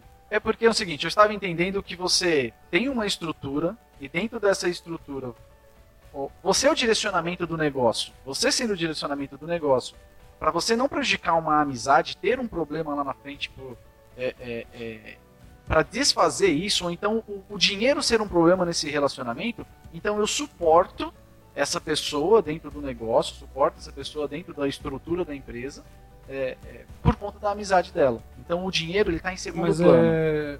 Eu acho que dentro da empresa, se você falar que o dinheiro está em segundo plano, é um negócio. Depende, aí eu acho que é otimismo ou, ou, inocência da sua parte. Depende do... É a inocência da sua parte, é. é o meu ponto de vista nessa questão. Se, o, se a amizade está acima do lucro dentro de uma empresa, uma hora ou outra vai, essa conta vai, ela vai chegar. Uma hora ou outra, é, é, essa conta não vai fechar. Então, quer dizer, posso suportar isso por um tempo. Mas os dois estão ali para produzir. É diferente do casamento. Vou te fazer um desafio. Casamento a gente tem que tolerar sociedade a gente tem que produzir. Vamos supor que a gente é sócio numa empresa muito lucrativa, é, que a gente produz algo, e por um ano, rapaz, você tem problema com a tua esposa, você tem problema com os teus filhos, e como você, cara, demonstrou durante tantos anos, você é um cara de valor, trouxe muitos lucros, resultados para essa empresa, eu não quero desfazer dessa sociedade, não é porque tem a questão da amizade, da humanidade, tudo, mas eu sei que quando você se recuperar, cara, a gente vai continuar trabalhando junto. Agora, arrastar você a vida inteira, sabendo que você não é um cara tão dedicado, isso não, é insuportável. Não, mas eu não estou falando de arrastar a vida inteira. Eu estou dizendo que quando. Eu vou te dar um desafio de ler o livro do. do Você vai no final concordar comigo. Não. Dizer, dizer assim, por um período, ótimo. Sim, mas arrastar. É, não. Você, você começar uma sociedade ou arrastar alguém que você sabe que não vai produzir a mesma coisa que você, não, não tem os mesmos objetivos, não faz sentido. Com certeza. A amizade não vem em primeiro lugar dentro de uma empresa. Sim, com certeza. Em lugar nenhum, eu acho. Viram? Eu acho. É. Não.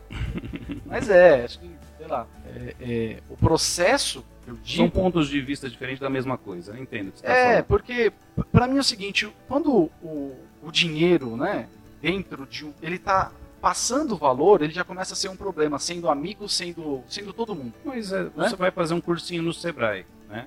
O que que é o, o qual que é a liçãozinha básica de empreendedorismo? Não é que o dinheiro, a gente é um refém do dinheiro ou de mamon, como se ele fosse ditar os valores. É que, para um negócio começar, o lucro, ele é o oxigênio. Se não tiver oxigênio, não tem negócio. Sim. Não é nenhuma questão só de... A gente não está falando que a gente vai desfazer uma amizade por uma questão de ter 10% a mais de lucro ou, ou 5% a mais de lucro. Quer dizer, se não for o que eu espero, eu paro por aqui. questão é, é se não tem o mesmo foco, o mesmo dinamismo, ainda que em áreas diferentes, porque também, Rafa, até é legal tocar nesse assunto. O que, que eu já vi dentro de empresas também? Uh, um é um é um cara que resolve problemas. Ele ele é técnico. Ele ele colocou a empresa uh, nos eixos. Ele desenvolveu sistemas. Ele desenvolveu produtos, certo? Uhum. E esse cara é importantíssimo para essa empresa. Ele traz resultado. E o outro vende. E o cara que vende, ele vai dizer assim, ó, pô, aqui, ó, se não sou eu nessa empresa, se não, aqui, ó, quantos clientes eu trouxe? Olha o faturamento que eu trouxe. Esse cara, ele começa a se achar melhor do que o cara que tem uma capacidade técnica. É claro que o técnico pode ser contratado, não é nem o vendedor nem o técnico que manda na empresa, quem manda é o administrador. Mas um é, um é vendedor e o outro é técnico. Então, geralmente, quem lida com dinheiro, ou até aquele que administra, e aí você tem, por exemplo, você pode ter uma sociedade de três pessoas, até mais. Quem lida com dinheiro geralmente se acha mais importante que os outros. Mas esse que lida com dinheiro, em muitas vezes, se ele não tivesse essa base técnica ou de vendas, essa empresa também não existiria. Então, quer dizer, a, a forma de mensurar valor aqui também é complicada. A pessoa tem que saber realmente o lugar dele, porque quem geralmente mexe com o dinheiro, você vê isso, o Rafa citou aqui no comecinho do nosso podcast, né? O cara vai trabalhar dentro de uma empresa grande lidando com valores. E aí ele lida com 20 mil, 30 mil, 40 mil, com compras de 1 milhão, com compras de 600 mil, compras enormes. Quando ele vai lidar com o dinheiro dele, ele não sabe lidar, né? Sabe lidar. Porque ele, ele se confundiu. É que nem um motorista de ônibus, né? De carros grandes. Dificilmente ele consegue, não, não são todos, né? Mas ele tem dificuldade em dirigir carros pequenos, porque a proporção é diferente. O meu amigão aqui, o André, ele dirigiu ônibus a vida inteira. Quando ele dirige carro, a gente ia surfar, ele só faltava parar no ponto. Porque tá tão viciado é. em dirigir carro grande que ele, tava, ele ia 10 por hora. Pô, você não tá no, no ônibus não, vamos acelerar aí. Sim. Então é difícil uma pessoa mensurar quando ela está numa posição onde ele lida com valor. Ele acha que ninguém produz. Sim. Ele acha que as pessoas que não estão ali lidando com dinheiro é. são menos importantes que ele. Para mim, dentro do mundo do negócio, em todas as empresas que eu passei, quando está numa posição, principalmente uma empresa que não tem dono. Hoje eu trabalho numa empresa que não tem dono. Eu não vejo dono da empresa. Não tem. É uma empresa de capital aberto. Então você não tem uma posição hierárquica maior dentro, dentro, dentro da corporação. E aí elas são bem cruéis, essas empresas, com relacionado aos, aos, aos associados, né? Isso. Tipo, por, é, e aí onde que tá o... Não tem espaço para amizade, não tem espaço para os caras tiram um, um, presidente que fundou a empresa, a gente viu isso na Sim. própria época tira o cara, o fundador, o presidente, o criador da empresa. Diniz perdeu o Pão de Açúcar, fundado pelo pai dele, exatamente por um movimento como esse. Mas o ponto que eu quero trazer é.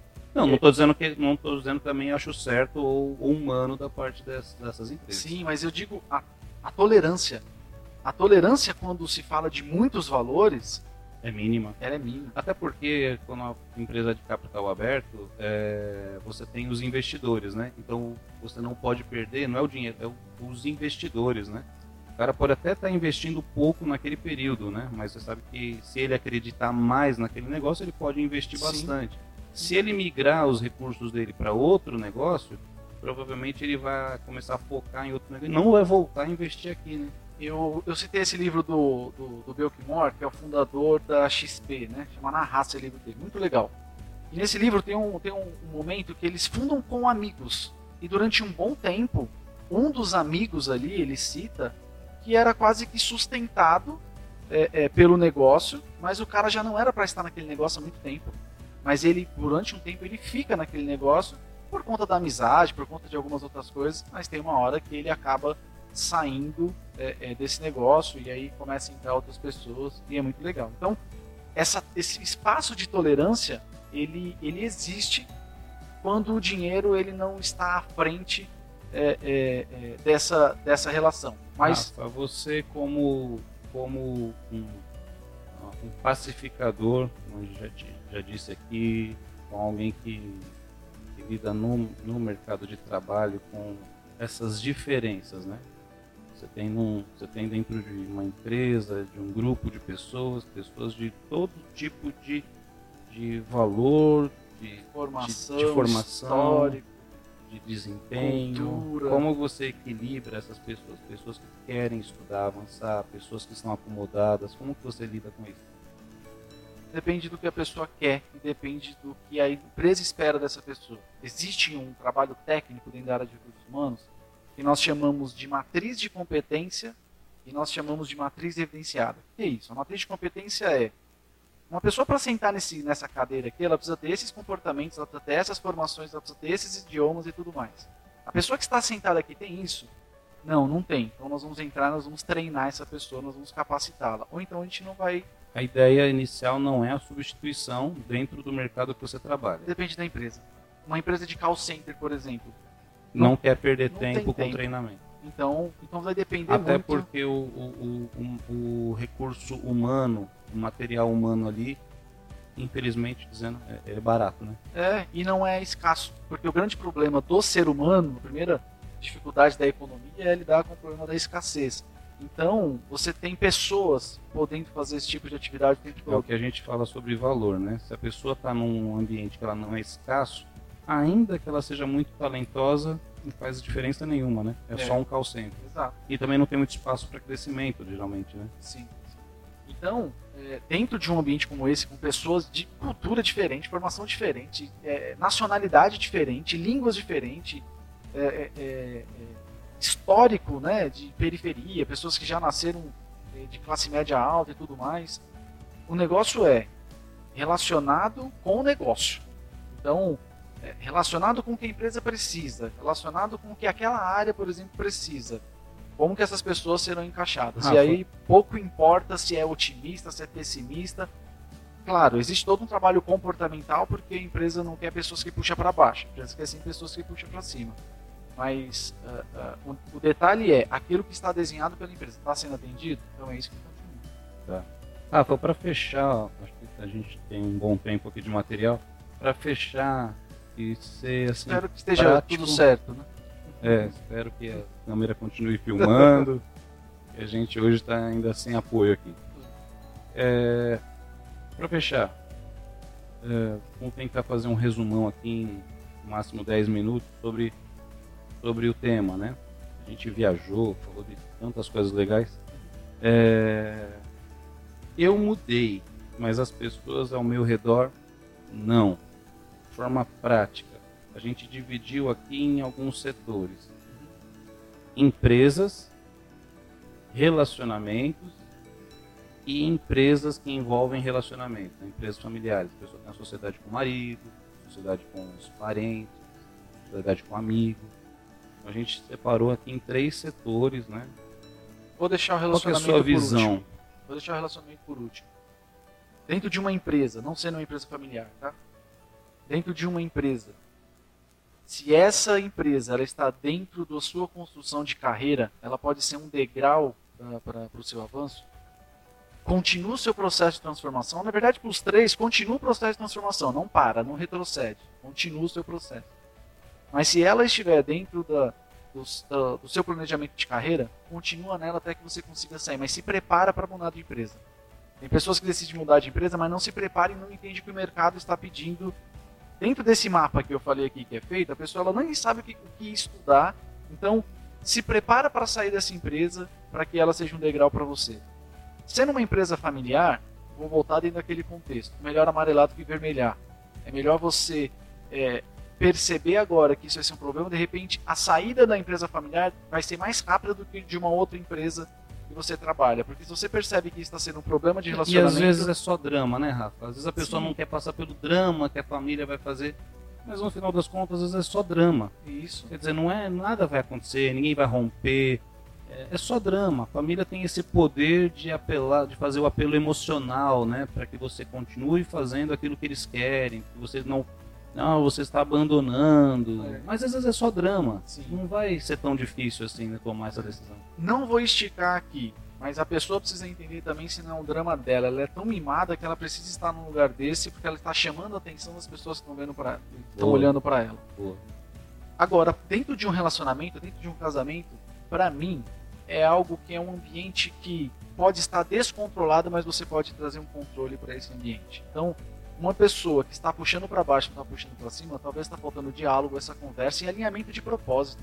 Porque essa pessoa que deixa a vida me levar, a vida leva eu, talvez ela nem sabe o que ela vai ser daqui um ano, dois anos, três anos, ela não, tem propósito. Então, dentro desse é, é, do seu trabalho, porque uma pessoa que já começou um trabalho de mudança, ela já tem, se ela fechar os olhos daqui um ano, dois anos ou cinco anos, ela já sabe onde ela quer estar. Ela sabe o que ela quer construir. Então tá claro para ela, só precisa estar tá claro para a segunda parte dela, porque agora ela é um. Então é, é, precisa estar tá claro isso com outra pessoa que vai acompanhar. Então é, começar esse processo abrindo o jogo, olha, está aqui o nosso propósito para a gente construir e influenciar essa pessoa, entendendo que o tempo dela precisa respeitado, entendendo que ela precisa ver resultados em você, para que aí sim ela acredita que aquele processo vale a pena. E esse é o caminho. Certo. Então eu vou dar a minha visão aqui, que eu acho que é muito parecida, a gente concordou na maior parte de todos os assuntos aqui. A gente 90, se complementou. 99%. 1% não só porque eu sou crítico. ah, na parte de empresa, eu sou um pouco radical. Eu acho que é, se você tem que ver se a pessoa que está do seu lado ali está realmente comprometida com o resultado. Se essa pessoa, ela, você despertou e essa outra pessoa ela ainda não, mas ela é produtiva. Não tem que só você não tem que querer que todo mundo pense que nem você. Mas ela é produtiva, ela é importante para a empresa, não tem nem que pensar nisso. Continue no seu processo de evolução, de crescimento, acrescenta para a sua empresa e deixa outra pessoa. Porém, se ela se tornou uma âncora, o negócio não vai, ele precisa, é, é urgente que tenha mudanças, que tenha transformação, que tenha uma reavaliação, reavaliação da empresa, você tem que questionar, é, de questionar sim a sua saída, ou a saída dela, ou como faria essa divisão sim. Uh, isso é uma opinião. Eu passei isso dentro da minha empresa, uh, fui fazer um aperfeiçoamento, percebi que eu estava é, me endividando rapidamente, precisava tomar atitudes rápidas, cada mês era mais endividamento. Ah, o meu sócio, uma visão mais é, é, fechada, não quis, ele sempre falou, não, eu vou fazer também, eu vou aprender também. Eu falo, cara, mas é urgente, a gente está se prejudicando. E ele não quis, não quis, não quis. Bom, eu saí, e ele não acreditou que ia sair. Eu saí. E, e esses dias, cara, já fazem muitos anos, já fazem eu acho que já faz uns 18 anos que eu saí da empresa. Esses dias ele me mandou um. A gente continua sendo muito amigo. Um cara que muito, muito feliz em ter a amizade dele. É, ele me mandou uma mensagem de aniversário com meus 40 anos. Ele falou assim: Dudu, é, quando você deixou a empresa, eu não acreditei. E eu sofri pra caramba. Eu nunca imaginei que tinha sido duro para ele. Porque eu achei que ele tinha administrado administrado de uma forma profissional e tal. E ele falou, cara, eu me senti muito sozinho, muito sozinho, porque a gente começou aqui na empresa juntos, eu fiquei muito mal com aquilo, né? Mas estou feliz pelo rumo que, que, a tua vida tomou. Uh, mas eu nunca imaginei, cara, que ele tinha. Legal. Mas a gente tem uma ver preserva um carinho muito grande A ele. vida vai trazer maturidade, talvez essa ficha caiu para ele há pouco tempo atrás, depois de 10 anos, 12 Sim. anos, né? Talvez nos primeiros anos ele. No final das contas, Rafa, pela necessidade, ele tomou as decisões que eu, que eu, que eu tinha dito. Que era de enxugar, que era de fazer algumas alterações e mudanças. A gente trabalha. Depois que eu saí, a gente, a gente ainda trabalhou junto. Eu desenvolvi uma máquina, não era aquela que eu queria, era uma outra, barata. Ele anunciou num jornal, a gente fazia anúncios em revistas, cara, era super caro, não trazia resultado. Ele anunciou num jornal do serigráfico barato, a gente vendeu pra caramba. Eu Olha. prestei serviço dentro da minha empresa, a gente continuou uma parceria, uma amizade, trabalhando junto muitos anos depois. Uh, mas foi bom sair, foi bom para mim, foi bom para ele. A empresa, com ele só, ele migrou, ele ficou, se concentrou na venda de máquinas usadas. Ele ficou bem, cara. Eu fiquei bem, ele ficou bem, foi bom. O mercado era um mercado decadente, a gente precisava sair de lá. Se eu fosse continuar, precisaria mudar provavelmente, ou então provavelmente romperiam, mas a amizade É, exatamente. Ficar problema. procrastinando uma decisão pode ser horroroso. Ah, a empresa familiar, eu acho que a empresa familiar é muito difícil de dar certo, então necessita de uma maturidade incrível, de como você disse, conversa, diálogo, franqueza, coragem de dialogar e falar aquilo que pensa. Ah, depende sim de uma administração mais incrível, porque a empresa familiar ela tem dramas que uma empresa tradicional não tem, né? Ela tem é, problemas, ela também tem vantagens. Qual a vantagem de uma empresa familiar?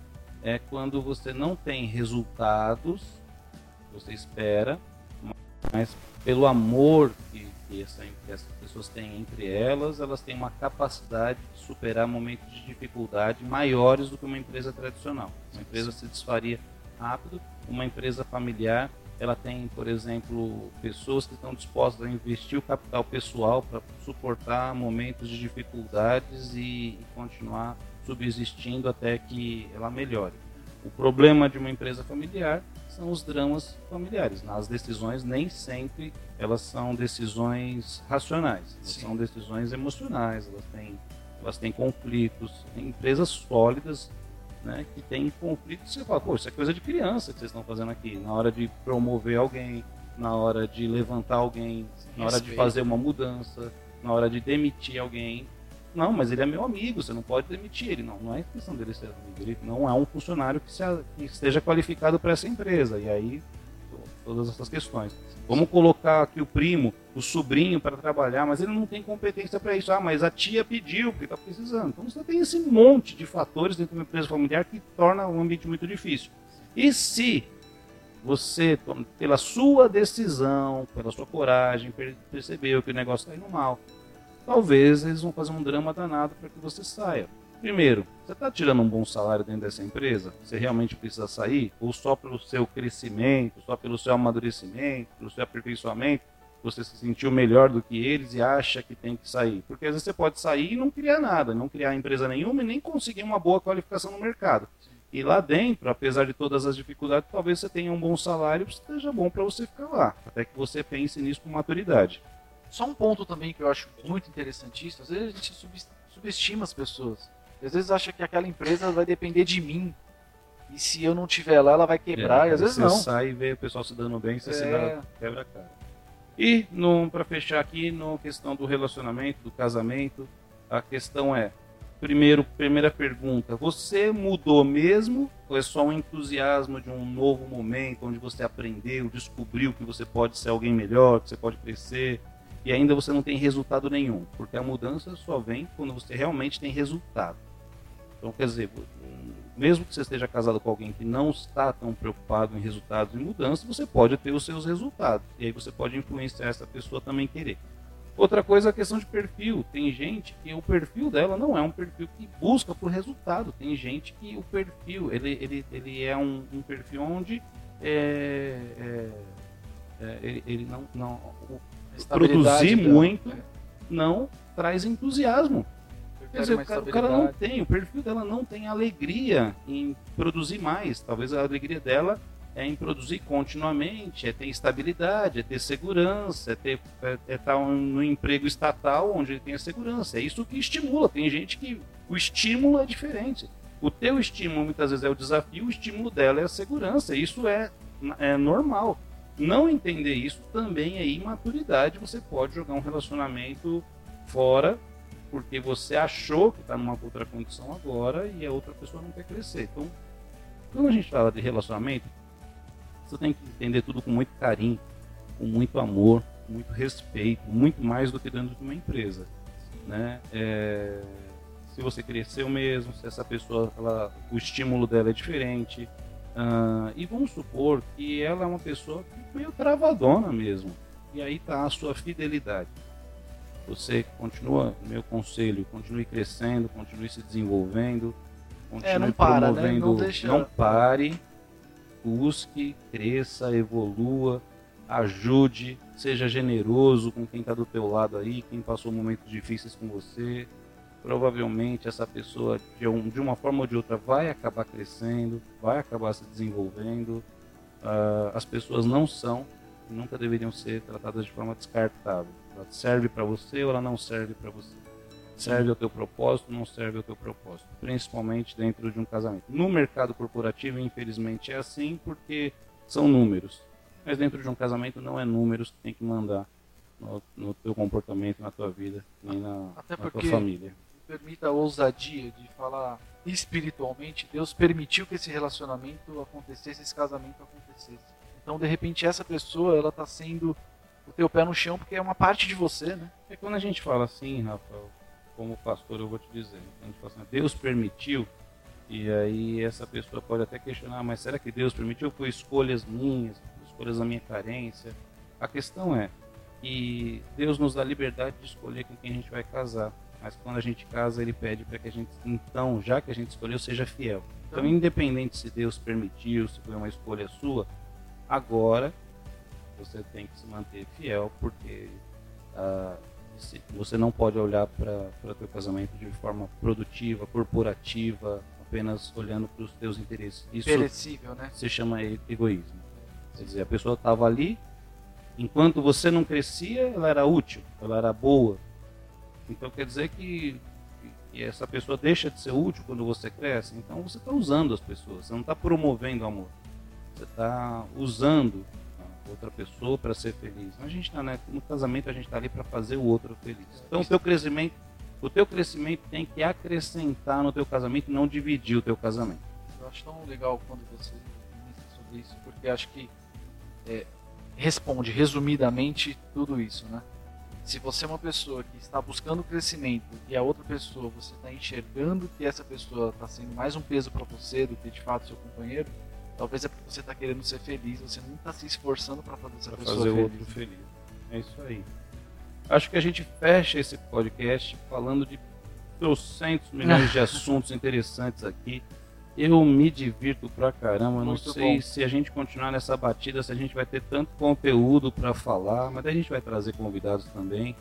Porque a gente, a gente não economiza, né? A gente abre o coração de tudo que a gente já teve de experiência. Mas de isso sabedoria. que é legal, né? Acho que é bom galera saber, né? Nós, todas as vezes que sentávamos para falar algumas coisas, nós conversávamos sobre um monte de coisa como essas aqui, né? É. E nós decidimos gravar as nossas conversas. É, não é porque o podcast agora ele tá em alta que a gente resolveu fazer, é porque as nossas reuniões de pauta eram melhores do que os vídeos que a gente gravava. Sim. E o Rafa falou: "Pô, vamos fazer o podcast então, porque o papo é melhor do que o próprio vídeo". Vamos gravar. Quando a gente conversas. pegava o vídeo, ele era limitado, né, um assunto, um tema, e a gente olhava para a câmera, não fluía tanto, porque você tem que falar sozinho, um monólogo sobre um tema. E aqui não, um fica dando, um fica dando corda pro outro, né? É, Isso aí, bate bola. aqui. Isso aí, Rafa. Muito obrigado. Obrigado mais uma vez. É, Faça perguntas, né? O dia que você não serviu o meu propósito, eu, eu desfaço. Eu crio o F2,5. F2,5 para mim, F2,5 para você. E nada, se Deus quiser, a gente vai estar nessa parceria aí por muito tempo, produzindo conteúdo, ajudando outras pessoas. Eu, é, eu não quero dar uma de bonzinho aqui, a gente tem os nossos interesses, né? Mas um, um tempo atrás um cara chegou para mim e falou assim: Ah, você criou esse negócio aí, no final das contas, você quer grana, né? E eu achei aquilo engraçado demais, não, não me dei a, a, a, preocupação de responder. Mas o Rafa é um cara muito bem é, profissionalmente. Eu estou muito bem no meu chamado. O F5 ele vem de uma necessidade de, de um pastor.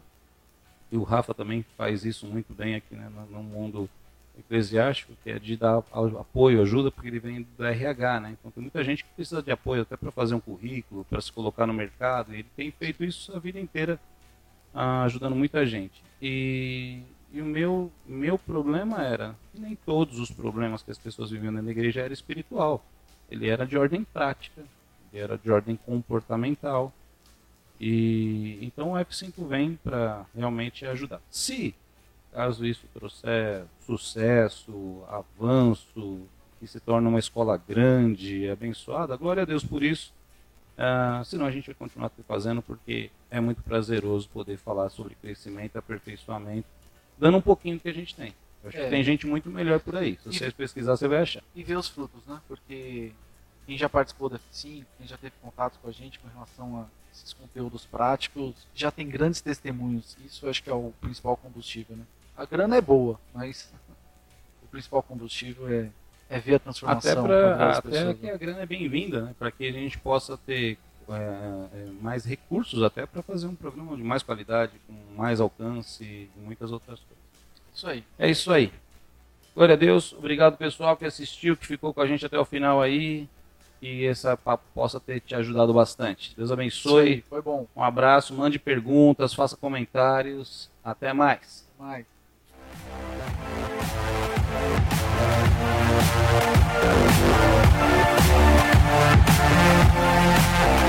Fechou.